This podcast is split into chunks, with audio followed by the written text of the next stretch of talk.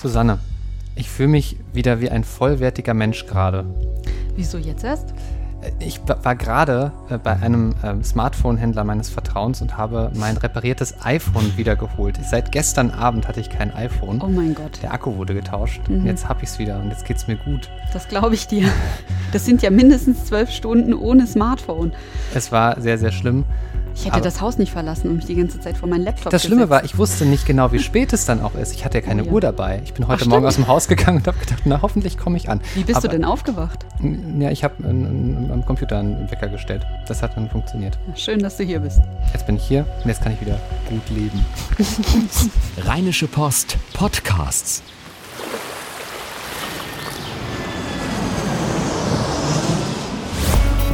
Gut leben Podcast rund um Reisen, Gesundheit und alles, was unser Leben sonst noch besser macht. Mittwoch, der 14. Dezember, noch zehn Tage bis Heiligabend und wir sitzen wieder hier. Hallo Susanne. Hallo Henning. Äh, hast, du, hast du einen Weihnachtsbaum eigentlich? Hast du schon einen Weihnachtsbaum gekauft? Tatsächlich nicht. Es ist sogar so, dass ich noch nie einen hatte. Oh. Aber jetzt, äh, dieses Jahr habe ich überlegt, ich würde jetzt zum ersten Mal, ich bin so richtig in Weihnachtsstimmung mhm. und äh, deswegen muss auch ein Baum her. Okay. Ich würde vorschlagen, in der heutigen Folge klären wir mal, ähm, was du da so bei beachten solltest, wenn du dir jetzt einen Weihnachtsbaum kaufen gehen das möchtest. Denn es gibt da sehr, sehr viele Dinge, die man beachten kann, die man sich überlegen sollte. Und wir haben auch noch zwei andere Themen. Und zwar ähm, ist eine neue Studie rausgekommen zum Thema ähm, intermittierenden Fasten. Was ist das? Das ist äh, Fasten, bei dem man immer wechselt zwischen Essen und Fasten. Ah. Und das hat jede Menge gute Effekte. Okay. Und äh, die ähm, Charité Berlin hat herausgefunden, warum Leute hauptsächlich in Notaufnahmen gehen und vor allen Dingen warum unnötig. Fangen wir mal direkt an. Warum gehen Sie denn unnötig in äh, Notaufnahmen. Ja, sie haben eine Umfrage gemacht unter ihren Patienten und haben festgestellt, die allermeisten kommen in Notaufnahmen, weil sie beim Hausarzt oder ansonsten beim niedergelassenen Arzt eben keinen Termin bekommen haben. Oftmals auch bei mehrfachem Versuch verschiedene Ärzte und wissen dann nicht, was sie tun sollen und gehen dann eben in die Notaufnahmen. Ich habe das tatsächlich auch schon mal gemacht und muss sagen, ich weiß, die Notaufnahmen reagieren da gar nicht gut drauf. In der Regel schicken sie einen nicht wieder weg, aber sie motzen auch durchaus mal die Ärzte und sagen, also im Fall für niedergelassene niedergelassenen Arztes, ja auch richtig. Ähm, und A2 war dann tatsächlich, dass wohl auch Hausärzte ihn häufiger mal dazu raten, doch in die Notaufnahme zu gehen. Was? Was ich auch sehr, sehr seltsam fand. Weil eigentlich hat, er, hat der Hausarzt erstmal so, also der hat entweder eine Antwort oder er sagt, bitte gehen Sie zum Facharzt oder er weist direkt ins Krankenhaus ein und dann kommt man aber nicht, nicht, nicht dahin, oder? Ganz genau. Normal, also das sollte überhaupt kein niedergelassener Arzt empfehlen, selbst wenn er weiß, zum Beispiel beim Orthopäden ist es ja häufig sehr schwierig, einen Termin zu bekommen, aber dann sollte man lieber irgendwie was mit Vitamin B machen können, weil man kennt sich ja auch untereinander als Ärzte. Das ist mir ein völliges Rätsel und Punkt 3 ist dann richtig absurd, ähm, weil es halt einfach bequemer ist. Ja. Ja. dann sitzt man da und dann weiß man halt auch, da sind dann direkt irgendwelche Chirurgen, die mich notfalls ausschneiden, wenn ich, wenn ich, wenn ich todkrank bin. Ja, so vom, vom Gefühl her natürlich, ne? Nicht irgendwie dann beim Hausarzt in der Praxis sitzen und dann erstmal gar nicht wissen, ob ich da, ob mir da wirklich geholfen wird. Ja, es ist halt tatsächlich wirklich schwierig. Ich war ja sehr viel in Krankenhäusern und in Notaufnahmen und habe da auch viele Geschichten gemacht und auch mit vielen Ärzten gesprochen. Gerade auch dieses Thema Überfüllung von Notaufnahmen, genau. hast du dich wirklich mal intensiv mit auseinandergesetzt. Ne? Ja. Was, was war denn da so dein Eindruck, auch gerade was die, ähm, die, die Ärzte und äh, Pflegekräfte dazu sagen? Die sind halt wirklich frustriert, weil die Notaufnahmen sind natürlich auch mit den Patienten, die wirklich verletzt oder krank sind, also schwer, ähm, schon sehr gut gefüllt. Und die brauchen natürlich eigentlich auch mehr Aufmerksamkeit. Und dann kommen eben die dazu, die zum Beispiel einfach nur betrunken sind, ähm, die sich einen blauen Fleck gerammt haben, die denen. In einem blauen Fleck ja, geht man in die Notaufnahme? Ja, ein Arzt hat mir erzählt, ähm, eine Frau hat ihren Mann in die Notaufnahme geschleppt, weil er einen Mückenstich hatte. Und der sah ein bisschen entzündlich aus und das müsste jetzt sofort abgeklärt werden. Deswegen kam er in die Notaufnahme. Hm. Und sowas hält natürlich den Betrieb unheimlich auf und schürt dann auch, und das ist auch was, was viele erzählen, halt sehr viel Unmut, weil die werden dann triagiert, nennt sich das. Das bedeutet, die werden eingeschätzt. Ähm, wie schlimm ist die Situation eigentlich? Da gibt es dann so ein System von 1 bis 5. Und wer eben ganz schlimm dran ist, der muss auch sofort behandelt werden. Und wer vielleicht nur einen Mückenstich hat, der darf dann auch mal zweieinhalb Stunden warten, bis ein Arzt drauf guckt, je nachdem, wie voll das Wartezimmer halt ist. Aber die Wartezeit ist immer angemessen an die Verletzung. Und das äh, wissen viele nicht und sind ja dann oft frustriert, verbreiten hm. dann schlechte Stimmung. Dann heizt sich das so auf im Wartezimmer und schwappt schwappt dann so über und dann pumpen viele eben auch noch den Arzt an und dann wird es halt richtig schwierig in der Mischung. Aber nach Hause wird niemand geschickt? Also ich persönlich, wenn ich jetzt Arzt wäre, ja. Also ich meine natürlich, man darf ja, glaube ich, äh, laut dem, wie heißt der Eid nochmal, den man schwört? Der ja, du weißt, ne? Diese, also es gibt diesen einen Eid, den man schwört als Arzt. Hippokratischer, Hippokratischer Eid. Eid. Ja, sehr gut. Siehst du, das Entsetzen in deinen Augen gerade ja. war sehr schön. Das darf mir eigentlich nicht passieren. nee, aber äh, wenn ich, äh, ich glaube, da sagt man ja sowas wie, äh, ich helfe jedem, so der irgendwie in, in Not ist. Sowas bin verpflichtet, ich bin, jedem ver bin verpflichtet, jedem zu helfen. Hm. Das heißt, man kann halt auch zu einem Mückenstich nicht sagen, nee, der ist mir heute nicht, nicht so wichtig. Nein, das ist wiederum was anderes. Also da geht es ja darum, dass sie halt, wenn jemand wirklich in Not ist, dass mhm. er dann, weiß ich nicht, man lässt ihn halt nicht verbluten oder sowas. Ja. Ne? Wenn jemand einen Mückenstich hat, ähm, der ein bisschen entzündet ist. Ja, den würde ich doch nach Hause schicken. Genau. Das ist auch etwas, was tatsächlich immer häufiger passiert. Ich habe ja auch einige Undercover-Einsätze gemacht in Notaufnahmen, um mal zu gucken, wie ist da eigentlich so die Situation. Und ähm, auch zu Recht schicken sie eben, gerade wenn die Notaufnahme extrem überfüllt ist, gerade die Kindernotaufnahme ist oftmals wahnsinnig überfüllt. Die Eltern machen sich unnötig Sorgen ähm, und ähm, kommen eben mit Dingen, da könnte man auch am nächsten Tag gehen. Da heißt es inzwischen oft, gehen Sie wieder nach Hause, gehen Sie morgen zum niedergelassenen Arzt, weil die einfach sonst mit der Menge der Menschen nicht mehr zurechtkommen. Aber das ist ja gerade das Ding. Also gerade bei Kindern finde ich es ja auch fast verständlich, ähm, dass, dass man dann sagt so, hey, lieber auf Nummer sicher gehen, hey, ich, lieber ich gehe mit dem Kind in die Notaufnahme, als dass irgendwas Schlimmes ist. Ich frage mich, wie entscheide ich denn am Ende, äh, das ist jetzt ein Fall für die Notaufnahme oder es kann eben auch bis morgen warten. Also, oder gerade wenn es am Wochenende passiert, ja. Also äh, ich hatte eine Zeit lang sehr, sehr immer wieder mit Mandelentzündung zu tun. Da weiß ich halt, wenn ich da jetzt dann bis zum Montag warte, wenn das am Samstag passiert, dann geht es mir äh, deutlich schlechter, als wenn ich jetzt direkt irgendwie ein Antibiotikum bekomme am äh, Samstag. Da, ne? So, und, und vor dieser Entscheidung stehen ja wahrscheinlich äh, die meisten, und da reden wir jetzt gar nicht mehr unbedingt immer nur über den Mückenstich, der, wo man vielleicht ein bisschen übertreibt, sondern da geht es ja wirklich darum, ich bin krank, aber bin ich so krank, dass ich jetzt zwingend nachts oder am Wochenende die Notaufnahme muss. Ich frage mich echt, wie entscheide ich das? Also im Grunde genommen ist es so, ähm, wenn es so schlimm ist, dass es nicht aushaltbar ist, dann ist das immer ein guter Grund. Ähm, in dem Moment, in dem ich feststelle, es geht mir nicht gut, hm. aber es geht mir so la la nicht gut. Hm. Und ja, es ist schöner, wenn mich sofort einer behandelt, aber im Grunde könnte ich auch bis Montag aushalten oder bis morgen. Ähm, dann ist das kein Grund, in die Notaufnahme zu gehen. Also wenn etwas akut ist, dann merkt man das auch. Die Schmerzen sind entweder so extrem oder Schwindel oder Fieber geht so extrem hoch. Ne? Also der Körper schickt dann extreme Notsignale, die sagen, hier ist was wirklich im Argen.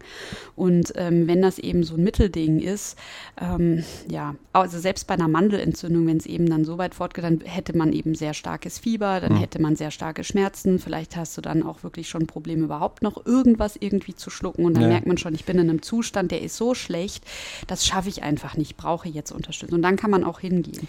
So nach dem Motto, wenn das Kind zwar dolles Fieber hat, aber noch spielen kann, dann kann man vielleicht noch bis zum Tag drauf warten.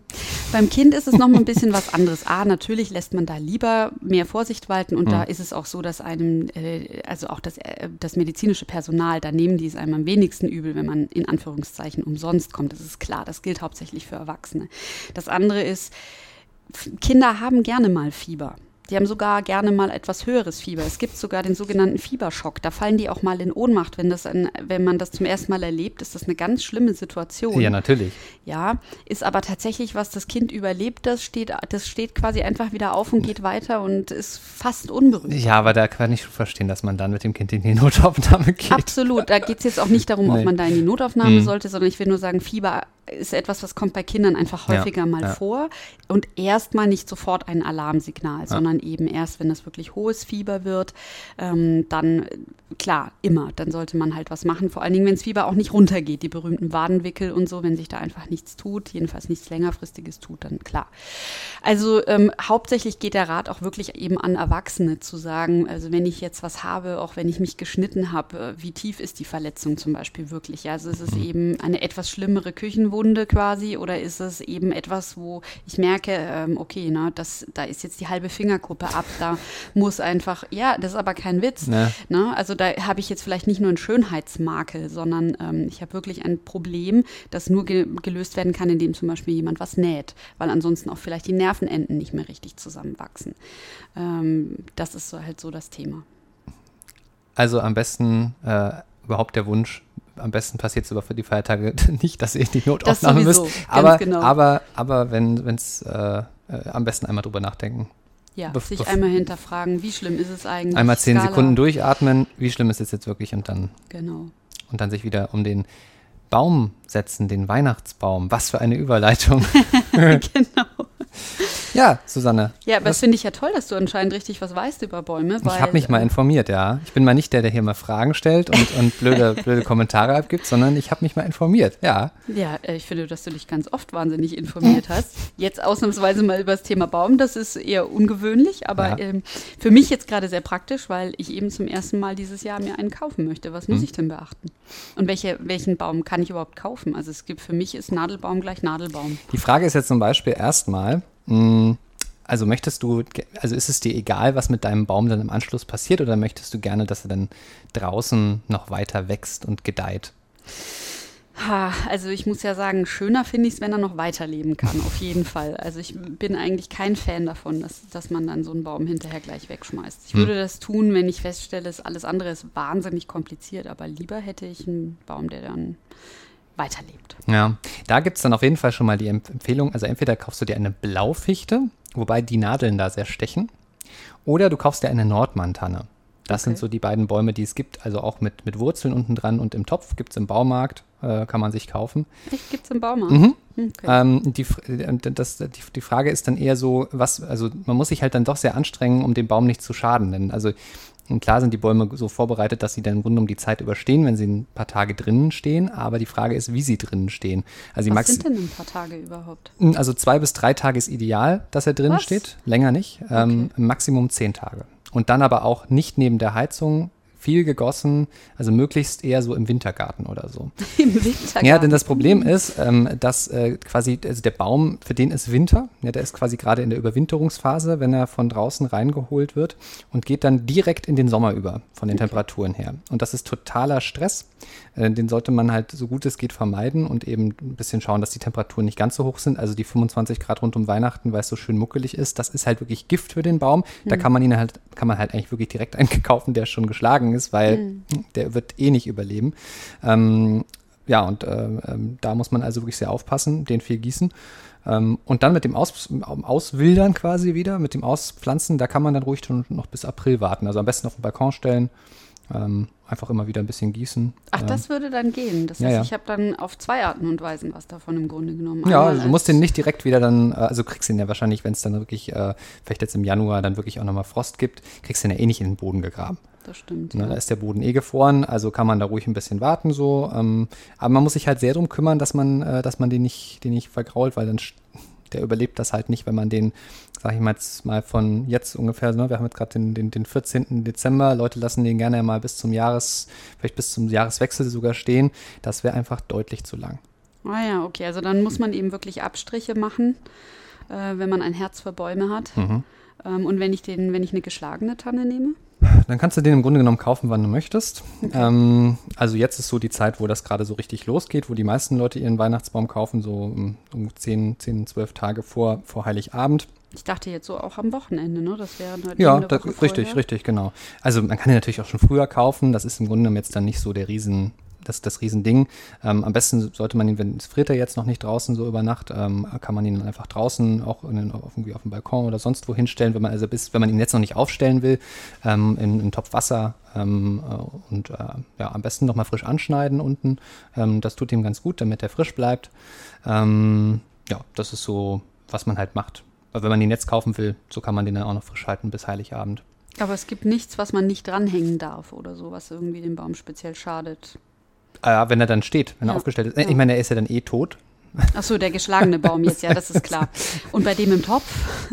Nö, also ich würde natürlich jetzt nichts allzu Schweres dranhängen, irgendwie so, wenn das jetzt doll runterhängt, und, ne, also alles, was irgendwie den Baum einschränkt in seinem, in seinem Sein, ja, dann äh, mindert man die Chancen. Also ist es ja ohnehin Stress für den Ja. Baum, ja. Und wenn man dann das noch irgendwie, wenn dann die, äh, die, die Zweige dann da runterhängen, das tut jetzt nicht so gut. Aber ich habe jetzt nirgendwo gelesen, bitte für, äh, irgendwie, dass man irgendwie, weiß ich nicht, bestimmten Schmuck ver, äh, vermeiden sollte oder sowas. Das gibt's nicht. Ich finde das schön, dass du immer von Stress für den Baum redest. Ja, es ist ich immer Stress- dran denken, ja. dass Pflanzen auch Gefühle haben. Ja, ja, es ist nicht einfach nur ein, ein weil dann könnte man ja sowieso den geschlagenen Baum nehmen. Ne?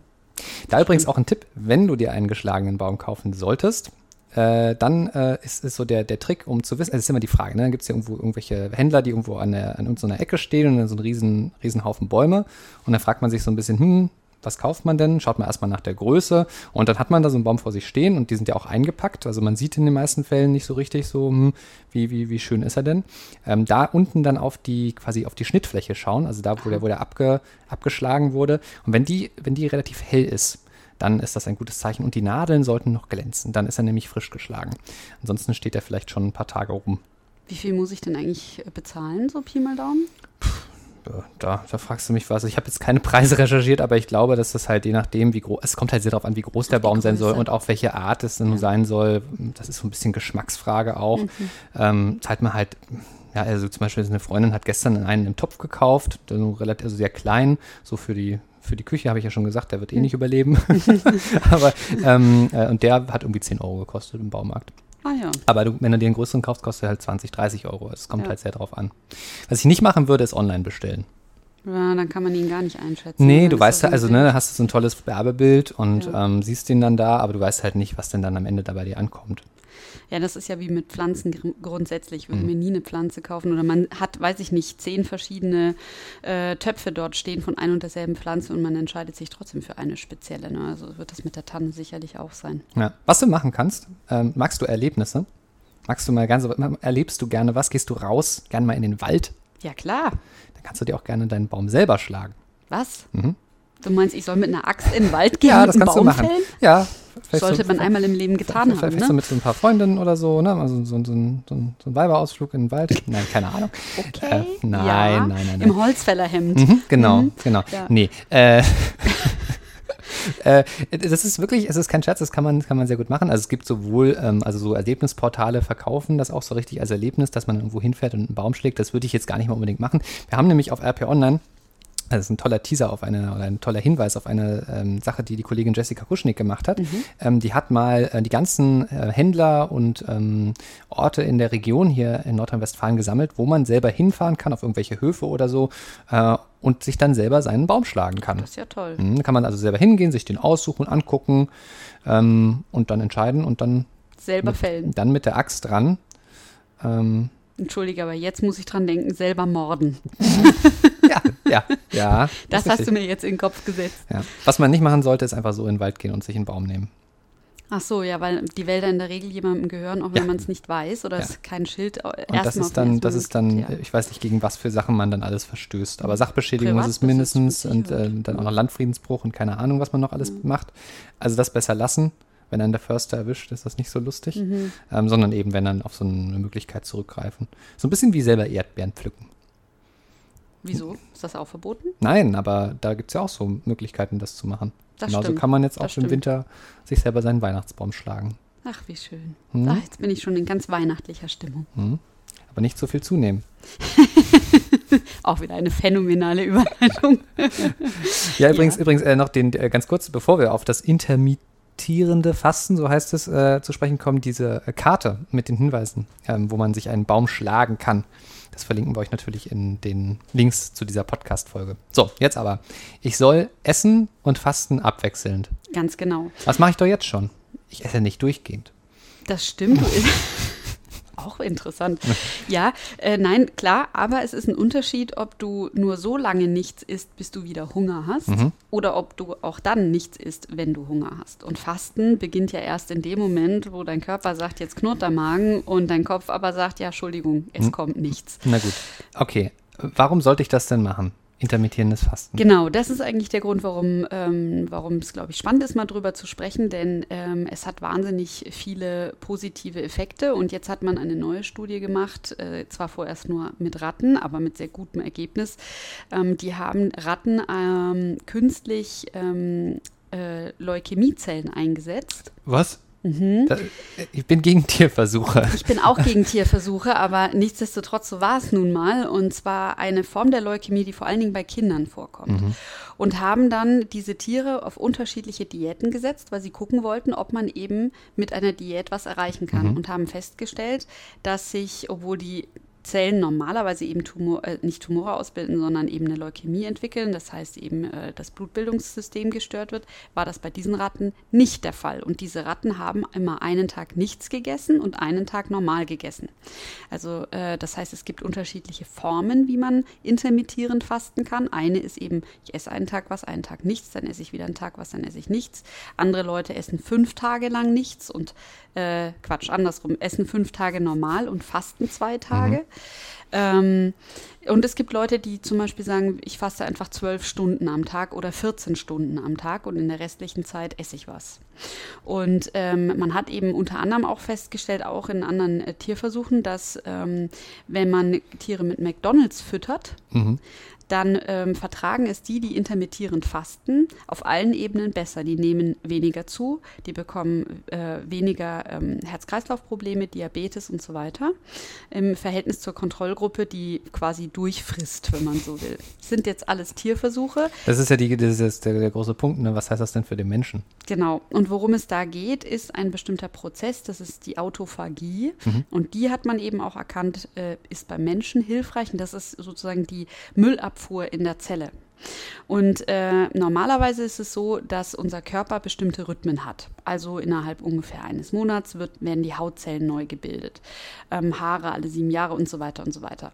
Ähm, normalerweise erneuern wir uns nur dadurch. Wenn wir aber die Zelle in einen Fastenzustand versetzen, dann fühlt die sich angetriggert, weil sie ja jetzt keine Energie mehr bekommt, allen Müll, der bei ihr so rumfliegt, den sie nicht mehr braucht, mhm. zusammenzukarren und zu verbrennen, damit sie jetzt Nahrung bekommt. Das heißt, Autophagie bedeutet, die Zelle verdaut sich selbst, aber nur das, worauf sie verzichten kann. Jedenfalls erstmal, man übertreibt das ja jetzt nicht. Mhm. Und dadurch kommt eben ein automatischer Reinigungsprozess zustande, von dem man festgestellt hat, dass er sogar für Gehirnzellen gilt. Das heißt, sogar äh, im Kontext von Alzheimer und so weiter eine Rolle spielen kann. Und ähm, deswegen ist das also unglaublich gesund. Das ist ja krass. Ist ja. das nicht Autophagie? Irgendwie klingelt bei mir ein Glöckchen. Hat da nicht irgendwie kürzlich jemand einen, Preis für, einen Nobelpreis für gewonnen? Genau, so? auch ja. das. Ja. Ganz genau. Ganz genau. Für hm. diese Prozesse, ähm, wie, was da genau abläuft, da ging es ähm, um eine kleine Schaltstelle in diesem ganzen Prozess. Und ähm, ja, und das ist eben ein, ein Prozess, den wir anträgern können. Man kann nicht genau sagen, wie viele Stunden man fasten muss. Man hm. weiß aber, es müssen auf jeden Fall mehr als zehn sein. Und sollte ich das jetzt durchgängig machen? Also ist das, ist, also nee, ich meine, also ist das jetzt, äh, ähm, äh, soll ich so grundsätzlich so leben, dass ich immer wieder in diesem Wechsel bin zwischen Essen und, und Fasten? Also was eben schon auch an Menschen ganz klar gezeigt wurde, ist ähm, Menschen, die ähm, im, also normalgewichtig oder sogar ein bisschen untergewichtig, also immer noch bitte im gesunden Rahmen, mhm. ähm, die ähm, überleben länger. Ja, die sind insgesamt gesünder. Wenn sie auf Dauer so länger. leben. Wenn sie auf Dauer ähm, ein niedriges Gewicht halten. Schlank sein macht gesund, mit anderen Worten. Ach so, das Und, meinst du, ja, okay. Genau. Und eine gute Variante, das zu erreichen, wäre das intermittierende Fasten, weil ähm, eine andere Sache, die man auch weiß, ist, wenn man immer das Gleiche macht mit dem Körper, dann stellt er sich irgendwann drauf ein und ähm, dann könnte es sein, dass man zum Beispiel plötzlich zunimmt, obwohl man fastet ähm, das, da gibt es so bestimmte Effekte. Deswegen ist es ganz gut, wenn man zum Beispiel wechselt mit fünf und zwei Tagen oder mal drei und vier Tage. Oder ja, also nicht immer denselben Rhythmus, sondern. Nicht immer denselben mhm. Rhythmus oder dann eben mal sagt, heute mache ich so, dass ich 14 Stunden lang nichts esse. Ähm, und das aber regelmäßig in den Tag einbaut, dass man diese Fastenzeiten hat, weil das zur Zellregeneration eben extrem beiträgt. Und ich finde das gerade für die Weihnachtszeit, finde ich das halt toll, weil das nämlich bedeutet, dass ich nicht einfach grundsätzlich auf Diät gehen muss. Mhm. Oder überhaupt für solche Zeiten. Ne? Kann ich denn was falsch machen? Also irgendwann sollte ich ja schon wieder was Zu essen. Zu exzessiv, genau. Also das eine ist natürlich, jeder, der ein Thema mit dem Essen hat, irgendeine Form von Essstörung, der muss sich immer erstmal beraten lassen, insbesondere Menschen natürlich mit Magersucht, das ist ein ganz großes mhm. Thema. Für Kinder würde ich das auch nicht einfach mal so, ne, also die würde ich auch nicht einfach mal so auf Diät setzen, ist auch vollkommen klar.